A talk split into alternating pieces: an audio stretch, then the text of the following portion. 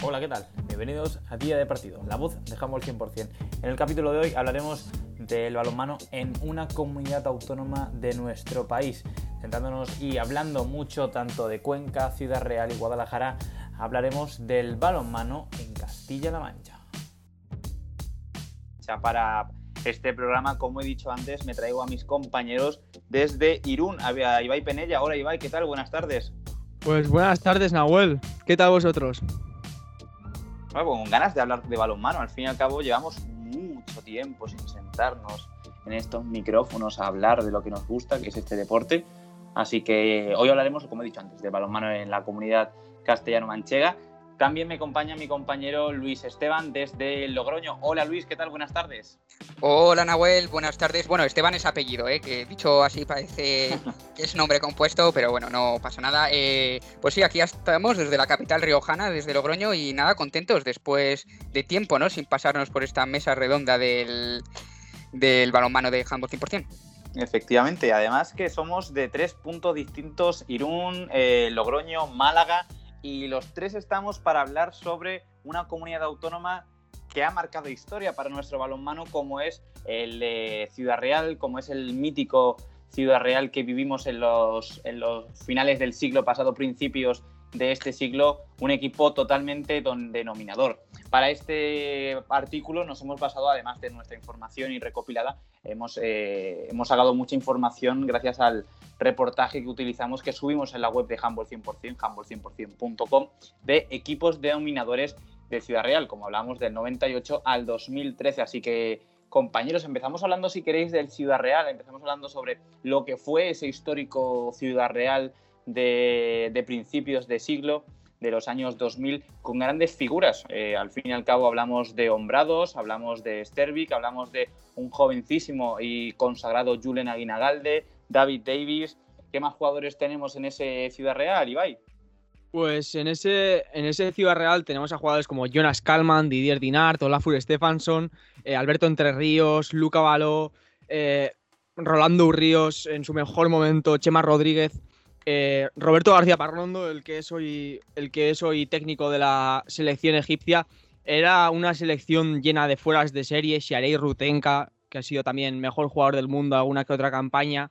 Era un equipo, dicho por Luis Miguel Molópez, uno de sus, de sus exdirectivos, eh, hecho con una plantilla llena de fueras de serie. No creo que hubiera un jugador ni siquiera de nivel medio, todos estaban en el máximo, en el máximo panorama mundial y dirigidos pues, por un joven Talandu que a la postre ha demostrado ser uno de los mejores entrenadores del mundo.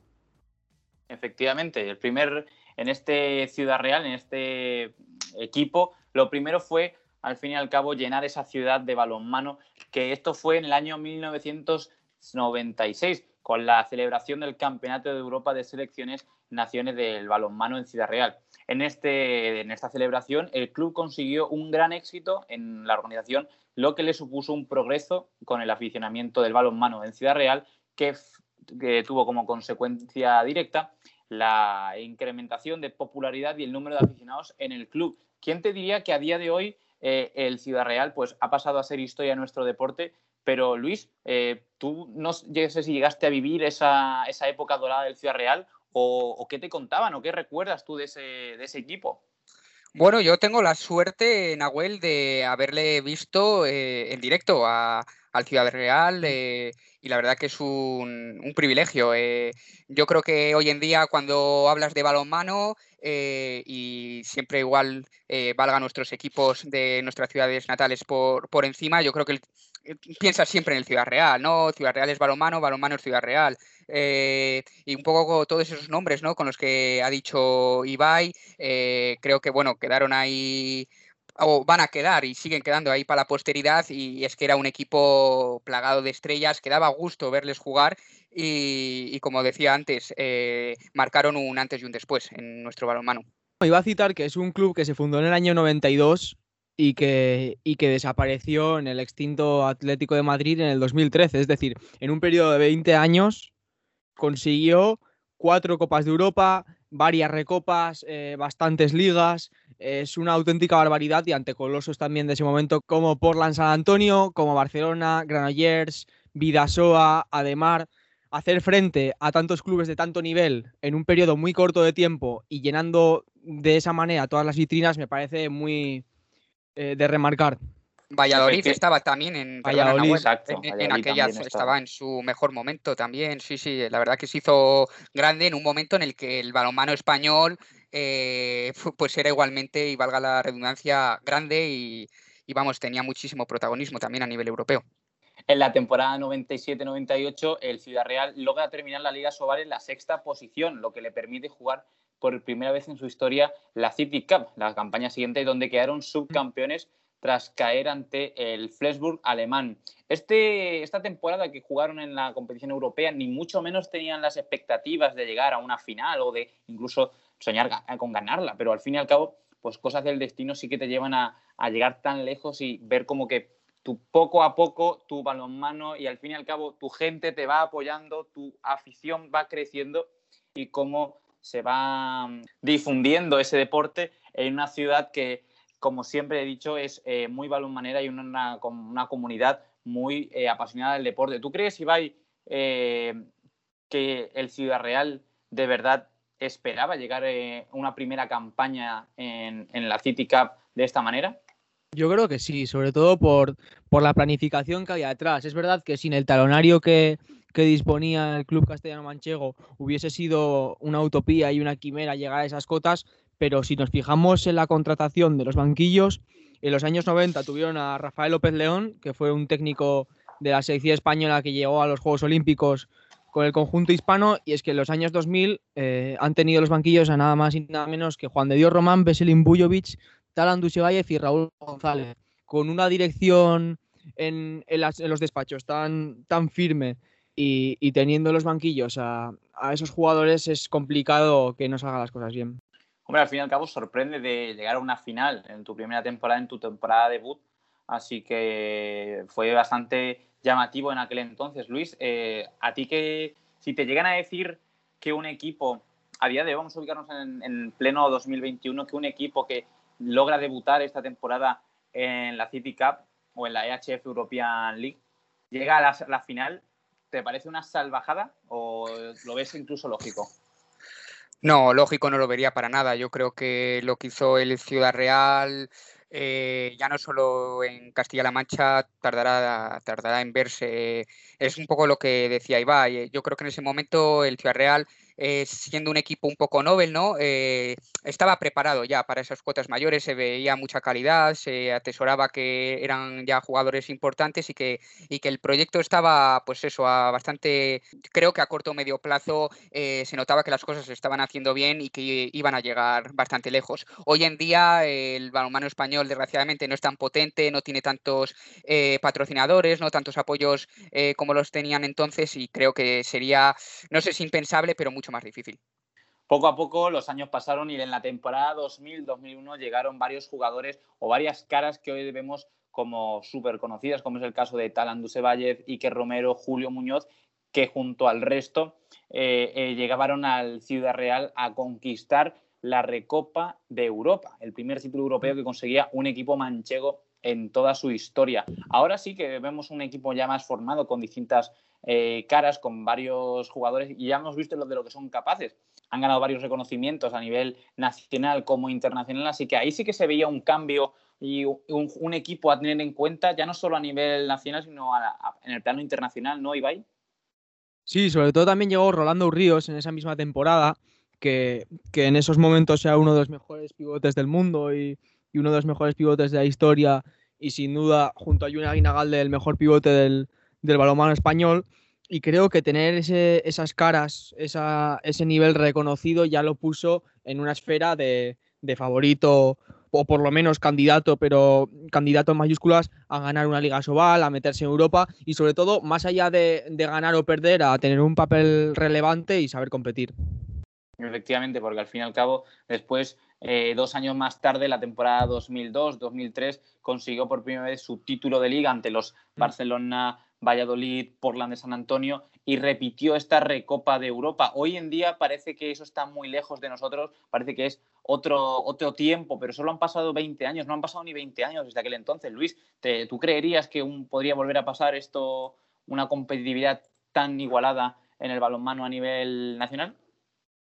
Bueno, lo ligo un poco con, mi anterior intervención. Eh, creo que que ahora mismo es difícil. Creo que las cosas, bueno, poco a poco están, vamos a decir, eh, siendo un poco cada vez más como antes, pero ahora mismo eh, lo veo un poco complicado. Vamos a darle por lo menos unos años más para que se asiente todo más, para que el balonmano vuelva a, nivel nacional, vuelva a ser eh, como antes y quizás, ojalá, sí, sí, que hemos visto este año cierta igualdad, pero no es una igualdad como la, que mencionábamos al comienzo del podcast. Ya no están pues ese Valladolid que te podía ganar perfectamente a los de arriba, el propio Barcelona, el, mismo Ademar. Eh, pues bueno, eh, es otro tipo de igualdad, creo que también interesante, pero no con cuotas, eh, por así decirlo, tan altas.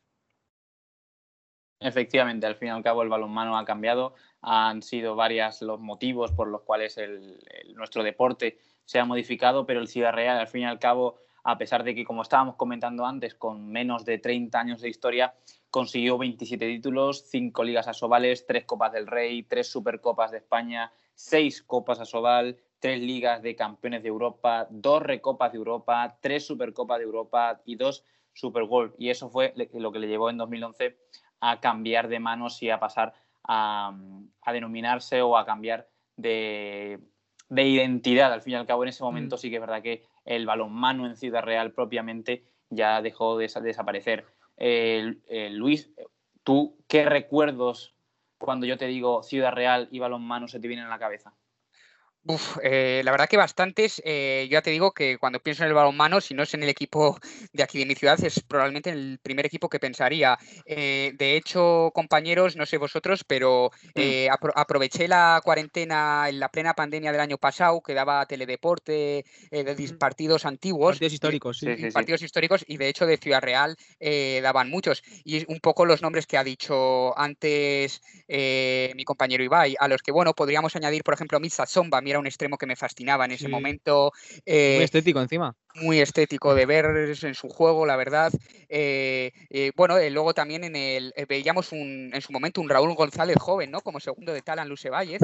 En, en, los banquillos, si no, si no me equivoco. Después de anteriormente haber hecho frente al, al Ciudad Real, pero en, los, en, la pista y con, con, el Valladolid. Con el Valladolid. Exacto, con el Valladolid. Eh, sí, pues eh, un poco eso. Eh, a mí cuando me dices Ciudad Real, pues se me viene a la plaza, perdón, a la mente Quijote Arena, se me viene a la mente equipos ilustres tanto de España como de como de Europa, ¿no? Mm. partidos pues reñidos y, un balonmano pues de muy altos galones. Y finalmente, pues lo que estábamos comentando antes, en el año 2013 pasó eh, a desaparecer, ya no solo como el nombre de Ciudad Real, sino como el nombre de Atlético de Madrid. Ibai, ¿cómo fue ese cambio que sufrió el Ciudad Real?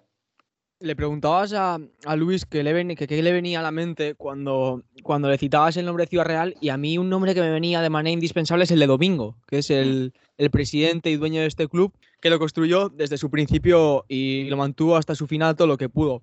Destacaba Luis Miguel López, eh, que muchas veces citaba siendo directivo, ya, ya lo hemos dicho, de aquel Ciudad Real, que, era un club que se basaba en, el dinero que Domingo podía aportar, que era el sueño. De hecho, construyó un estadio, eh, un pabellón inmenso solo para el Ciudad Real, como puede ser el Quijote Arena.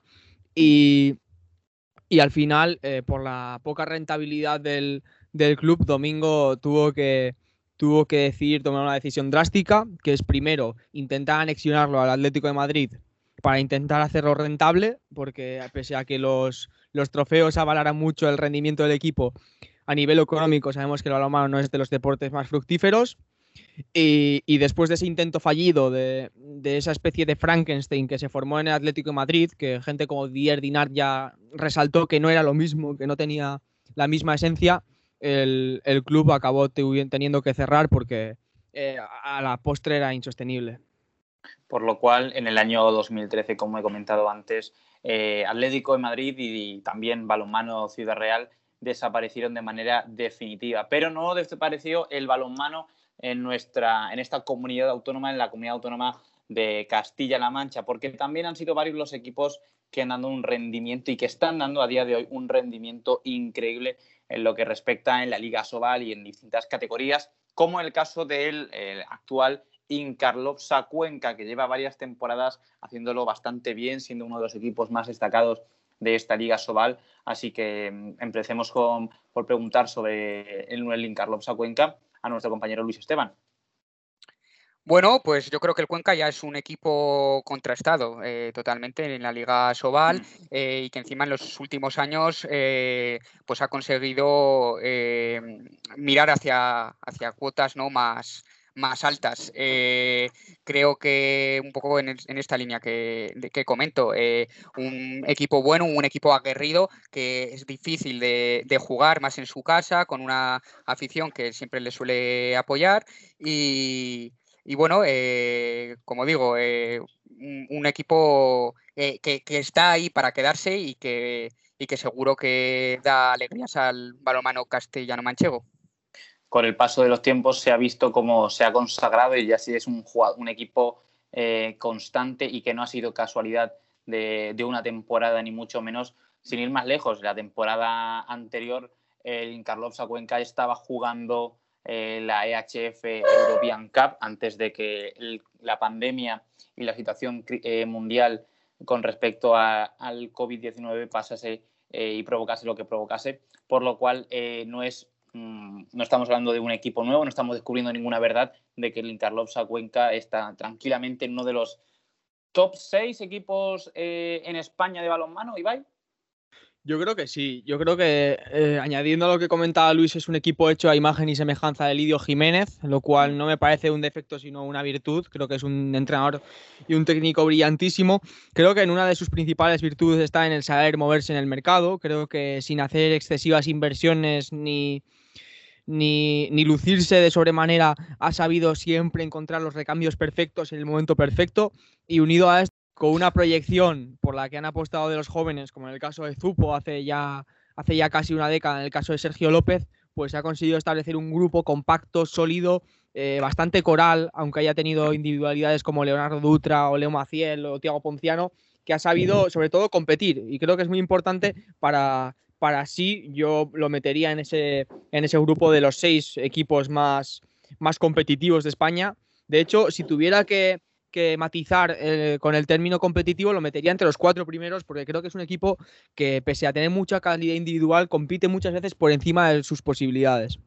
Efectivamente, 34 partidos jugados, 20 victorias, 3 empates y 11 derrotas, los que ha tenido el equipo del Incarlovsa Cuenca, que ha quedado sexto esta temporada, y lo que estábamos diciendo antes, con, muchas, muchos jugadores de calidad que se han visto y se han, han ido a equipos top, como sin más lejos el caso de Leo Maciel, que se va al Fútbol Club Barcelona, Sergio López, que también migra por su, en una aventura por Europa del Este con la oportunidad de jugar la EHF European League, por lo cual eh, el Incarlopsa Cuenca es otro de los grandes equipos de, nuestra, de esta comunidad autónoma en lo que respecta a balonmano. También hablamos del caso Perdona, Nahuel, y Moscarielo al Montpellier. Y Moscarielo al Montpellier. Moscarielo al Montpellier, exacto, que Moscarielo llegó a, Cuenca, aunque no sea conquense ni, ni sea nada de Castilla-La Mancha, es verdad que eh, sí, pero llegó siendo un jugador normal. Muy joven, muy inexperimentado y sobre todo eh, todo, el todo, el crecimiento que ha tenido eh, durante todos estos años en el Cuenca lo ha plasmado en un mundial que, claro, cualquier equipo de, de la élite europea en el momento en el que ha visto las capacidades de un jugador, pues ha decidido, ha decidido ficharlo y ahí el Cuenca no puede competir, pero en cambio se ha movido muy rápido en el mercado y ha fichado a un perfil muy parecido que, quizás no tiene esa proyección, pero que te va a asegurar un juego excelso que es Alejandro Potcher. Efectivamente, en el caso también de la liga, en este caso ya hablamos de la liga de la categoría de plata del balonmano masculino, es el caso de, del Coavit Guadalajara que descendió la temporada pasada a, la categoría de plata. Un equipo que ha demostrado, según ha pasado el tiempo, que es uno de los grandes favoritos o uno de los grandes candidatos a subir este año a, a Sobal y que al fin y al cabo la irregularidad y la inseguridad desde, desde dentro del club le ha, le ha pasado factura para, para terminar descendiendo. ¿Qué os parece? Yo diría que quién lo diría, ¿no?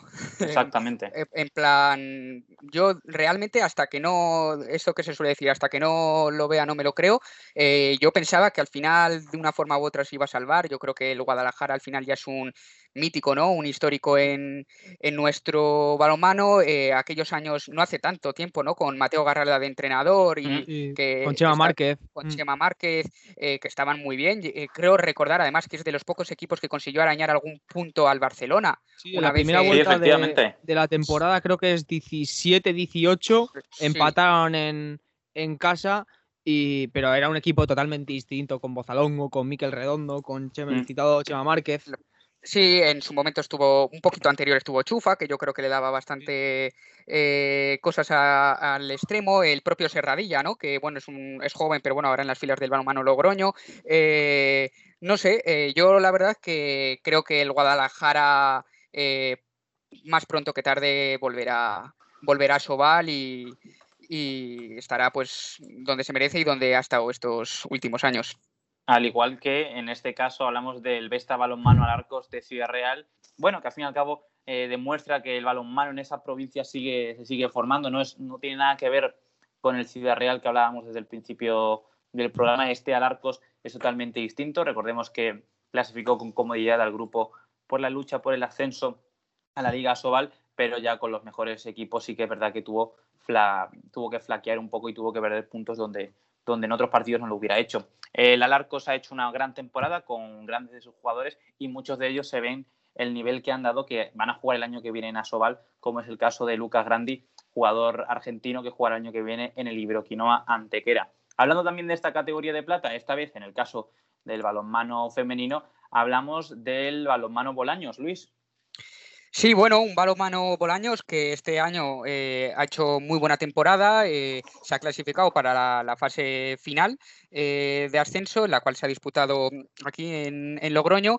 Eh, no ha podido finalmente ascender, pero bueno, es, eh, ya han puesto, por así decirlo, ya han asomado la cabeza, han dejado ahí su impronta, han dicho aquí estamos y bueno, yo creo que es un equipo a tener en cuenta. Creo que tiene jugadoras además que han renovado muy interesantes y, en este caso con una gran dirección de juego en el central, como es Dana y Miranda. ha venido ahora de, la salud Tenerife Eva Márquez, que seguro que es un mm. refuerzo importante. Y, y, veremos, ya te digo, creo que es una plantilla que ha hecho una gran temporada y que habrá que tenerla en cuenta para, futuras ocasiones. Efectivamente, y para futuras ocasiones también habrá que ver a los jugadores de las categorías inferiores de tanto eh, Cuenca, Guadalajara, Toledo, Ciudad Real y Albacete para que lleguen el día de mañana a ser como estos jugadores que vamos a nombrar ahora, que son las máximas figuras de eh, la comunidad autónoma de Castilla-La Mancha. Recordemos a nuestros oyentes que si nos pasa uno o lo que sea, nos lo pueden dejar en los comentarios en Twitter, en las redes sociales, que ahí vamos a estar siempre leyendo y haciendo, haciendo ese feedback que necesitamos. En primer lugar, os hablo del porterazo del Barça y de la selección española, Gonzalo Pérez de Varga. O sea, yo creo que aquí no hay que adjuntar ningún texto, solo el propio nombre ya dice que Gonzalo Pérez de Varga es de lo mejor que ha podido sacar Toledo, tranquilamente Mm. incluso lo mejor que ha podido sacar Castilla-La Mancha. Pérez de Vargas no me suena, tío. Pérez de Vargas no te suena. está, empezando, tiene proyección, ah, no es muy conocido, pero, pero el chaval promete. Vale, eh, bueno, eh, Maqueda también, jugador castellano-manchego, Nahuel Ibai. Eh, bueno, creo que ya bastante conocido también, tanto en el panorama nacional como en el panorama internacional, y un fijo en la selección. Sí es verdad que tuvo quizás unos años donde no desapareció, obviamente, pero Gurbindo ¿no? le ganó la tostada y luego al revés, él se la ganó a, a Gurbindo. creo que, siempre lo digo, el ser zurdo en el balonmano es una ventaja eh, o más que una ventaja, es una cosa muy a tener en cuenta y Maqueda, pues bueno, eh, te da eso, te da lanzamiento exterior, que es un poco quizás de lo que peca en algunos casos la selección española y luego esa garra ¿no? que tiene que es, que es tan conocida y que eh, bueno que esperemos que sirva también en estas Olimpiadas de Tokio. Luis, yo creo que tiene. no, perdona, Ibai. Digo que no sabía que Maqueda era de Castilla-La Mancha. ¿Sabes de qué provincia es? Tequero, el corajudo quereño. Le llaman. Yo, yo creo que, que Maqueda tiene el síndrome de Lucas Podolski, que es decir, de rendir mucho mejor en selecciones que en clubes, porque aunque pueda mostrar un nivel excelso en, su club, eh, siempre le veo que la selección tira de patriotismo, de sentimentalismo o, o, que está hecho para las citas grandes y me parece un jugador muy, muy, muy decisivo. Te lo podría, sí, lo podría incluso comprar lo que dices y en ese símil que haces con, con Podolski, eh, creo que da mejor rendimiento quizás en la selección que en sus clubs, eh, Vespre, no, también, eh, ¿verdad, compañeros? Sí, Bardar también. Bardar también. sí, o no, también lo da en esto, pero sí, yo creo que en la selección, no sé si ese, como dice Ibai, ese sentimentalismo o, qué, que quizás dé su mejor versión. ¿A que no sabíais que Maqueda es un municipio en Toledo? ¿A que eso no lo teníais en mente? Pues no. Ahí lo teníais. Mm. Merche Castellanos, una portera excelsa, una gran portera que tiene el Costa del Sol Málaga para la temporada siguiente, que ha tenido la temporada increíble con el equipo malagueño, conquistando ese triplete de Copa, eh, Supercopa y competición europea. Así que poco decir de esta portera, de que yo creo que está infravalorado a nivel de selecciones, pero hombre, es que teniendo a Silvia Navarro de la portería, pues ¿qué se le va a hacer? Eh, Rubén Marchán, Ibai. Pues si no es la, promesa del pivote español, que es Rubén Marchán, porque, porque lo veíamos el año pasado en el Benidorm ofreciendo un buen nivel, anteriormente en el Alarcos Real, siempre en un, en un nivel aceptable, eh, dentro de los márgenes, pero de repente este año ha sido llegar a la de Mar de León ser convocado con la selección española para ese mundial en Egipto y, se ha salido de la órbita. Creo que es un, jugador con una proyección enorme, que la Liga Sobal, por características antropométricas, se le ha quedado se le ha quedado corta y también por la proyección que el, jugador puede tener, por eso ha puesto rumbo al antes de, Alberto Entre Ríos, eh, supliendo también a un compatriota como es Adrián Figueras. También hablamos del, jugador conquense Sergio López. Eh, eh, Luis. Bueno, Sergio López, que estuvimos con él ¿no? en, un Twitch de Handball 100%, eh, creo que es un extremo bastante seguro, quizás no tenga el nombre como de otros extremos, pero vamos, eh, como digo, creo que siempre aporta eh, su granito. Este año ha hecho buena temporada, bueno, lleva haciéndolas tiempo en Cuenca, donde es el capitán y, se marcha al Tatan Presov, a Eslovaquia. veremos qué tal por esas tierras exóticas. Ahí ya estuvo Javi Muñoz y, bueno, también nos Martín Stranowski, que bueno, que, pues son palabras mayores ya, ¿no? Si, si nos referimos a, al extremo.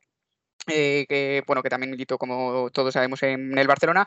Y como digo se va al Tatan Preso que veremos qué tal. Yo creo que es un, un, extremo que un buen extremo que quizás claro eh, la gran calidad que hay en la liga y, y en sus puestos ha hecho que quizás eh, no haya podido pues tener la oportunidad igual en la selección española o en, o en cosas más, más importantes. De cualquier forma como digo buen extremo y, y seguramente aporte cosas a, a la liga eslovaca.